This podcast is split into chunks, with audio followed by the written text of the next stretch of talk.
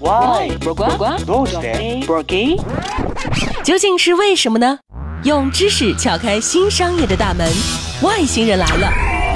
本栏目由三十六克高低传媒联合出品。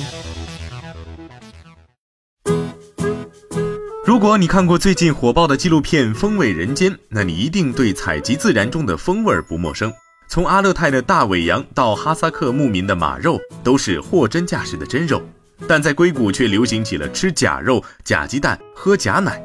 据统计，二零一七年美国汉堡店五妈咪引入素肉汉堡后，客流量增长了百分之三十八，销售额增长百分之十八。另外，美国超市 Whole Foods 的纯植物牛奶 Ripple 仅上架一年，销量上涨了百分之三百。那么，这些植物蛋白食品为什么在这个时点火爆起来了呢？首先是人们环保意识加强，对健康素食有更高的需求。比如，美国的一家人造肉公司 Impossible Foods，虽然生产的是素食，但与我们想象不同的是，他们成立的初衷并不是为满足素食人群吃肉的需求，而是希望唤起人们的环境保护意识。他们的目标客户还是肉食人群，希望他们能选择素食，以减轻畜牧业的二氧化碳排放和抗生素的过量。肉类和奶制品为人类提供了百分之十八的卡路里和百分之三十七的蛋白质，但畜牧业占据了百分之八十三的耕种土地，并排放了百分之六十的温室气体。据统计，如果全球停止消费肉类和奶制品，可以节省百分之七十五的耕种土地面积，省下的面积是美国加上中国、欧盟、澳大利亚那么多。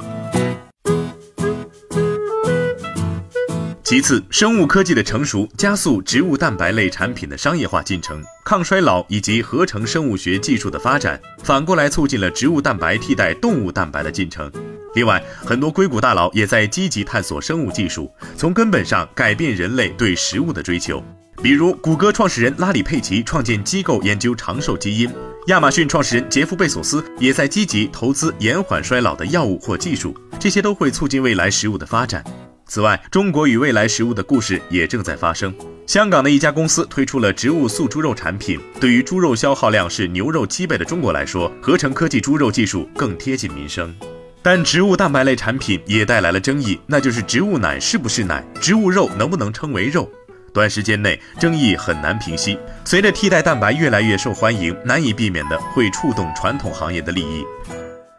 如果有一天你早餐吃合成鸡蛋，中午吃植物三文鱼，晚上是一碗植物猪肉馅儿做的馄饨，睡前加一杯合成牛奶，你会怀念今天的食物风味吗？好了，这期节目就是这样，外星人，咱们下期见。